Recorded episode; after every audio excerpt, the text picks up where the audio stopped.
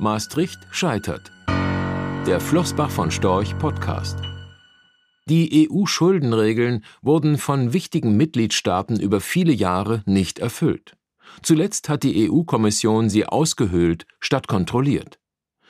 Im Februar 1992 haben sich die Mitgliedstaaten der Europäischen Union EU durch den Vertrag von Maastricht zur Einhaltung von Konvergenzkriterien verpflichtet. Diese Kriterien hatten das Ziel, in der damals entstehenden Wirtschafts- und Währungsunion eine Harmonisierung der Leistungsfähigkeiten der einzelnen nationalen Wirtschaftsräume zu fördern und sollten für eine grundsätzliche wirtschaftliche Stabilität und Solidität der EU sorgen die Regelungen hierfür sind vertraglich festgehalten und wurden von den Parlamenten der Mitgliedstaaten ratifiziert. Doch das half wenig.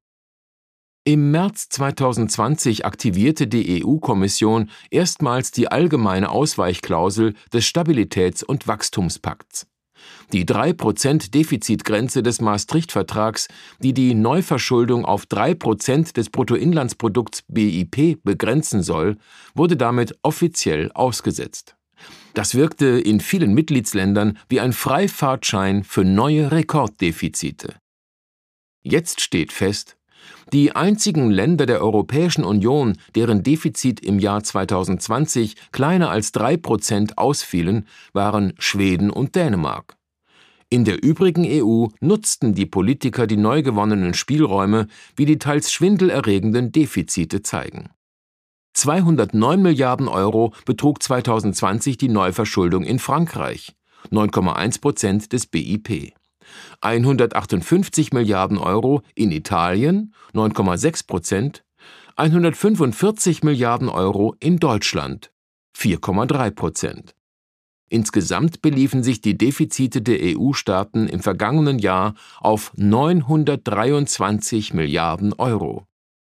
Zugegeben, die außerordentliche Krisensituation in der Pandemie mag diese Rekorddefizite rechtfertigen. Nach Finanz- und Eurokrise war dies aber bereits der dritte Anlass, der in der jüngeren Vergangenheit die Verschuldung enorm in die Höhe trieb. Zwangsläufig stellt sich daher die Frage, ob sich mit Hilfe der Maastricht-Kriterien überhaupt die gewünschte Lenkungsfunktion bei der Verschuldung der Mitgliedstaaten ausüben lässt. Zumal es in der Vergangenheit schwer fiel, einen glaubwürdigen Sanktionsmechanismus zu identifizieren. Immer wieder haben EU-Mitgliedsländer auch in früheren Jahren die Maastricht-Kriterien nicht erfüllt. Insbesondere das EU-Schwergewicht Frankreich hatte von Anfang an seine Probleme mit der 3% Defizitgrenze und fordert nun gemeinsam mit der EU-Kommission eine Abkehr von den EU-Schuldenregeln. Zwischen den Jahren 2000 und 2020 gelang es dem französischen Staat nur in fünf Jahren ein Defizit von weniger als drei Prozent zu erwirtschaften, seit 2008 sogar nur ein einziges.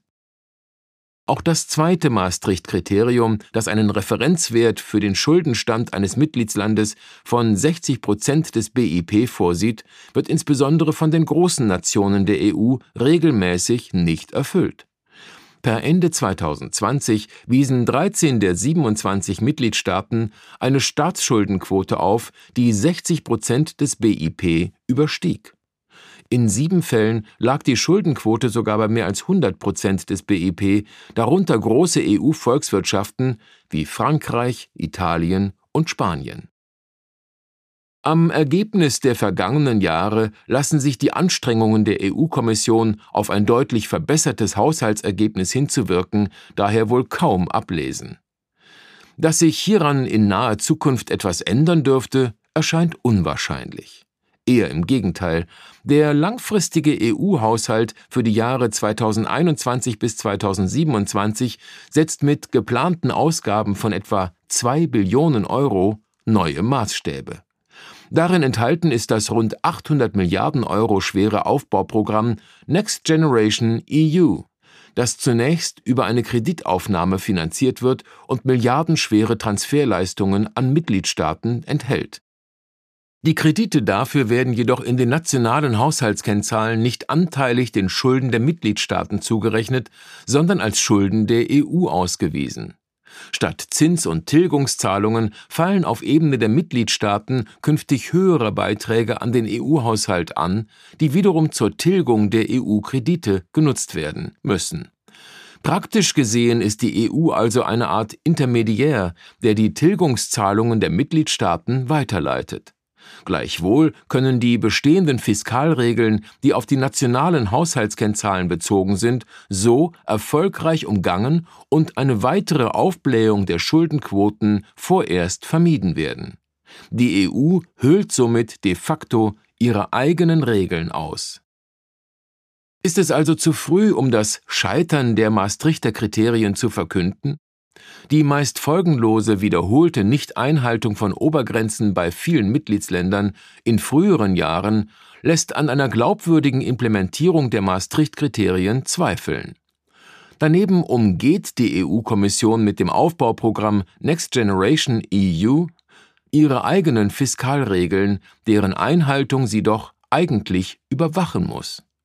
Vielleicht wäre es also der ehrlichste Weg, die Maastricht-Kriterien endgültig in der Schublade zu lassen, in die sie offiziell seit März 2020 verbannt wurden. Rechtlicher Hinweis diese Publikation dient unter anderem als Werbemitteilung. Sie richtet sich ausschließlich an deutschsprachige Anleger mit Wohnsitz bzw. Sitz in Deutschland, Österreich, Luxemburg und in der Schweiz. Die in dieser Veröffentlichung enthaltenen Informationen und zum Ausdruck gebrachten Meinungen geben die Einschätzungen von Flossbach von Storch zum Zeitpunkt der Veröffentlichung wieder und können sich jederzeit ohne vorherige Ankündigung ändern. Angaben zu in die Zukunft gerichteten Aussagen spiegeln die Zukunftserwartung von Flossbach von Storch wider, können aber erheblich von den tatsächlichen Entwicklungen und Ergebnissen abweichen für die Richtigkeit und Vollständigkeit kann keine Gewähr übernommen werden. Der Wert jedes Investments kann sinken oder steigen, und Sie erhalten möglicherweise nicht den investierten Geldbetrag zurück.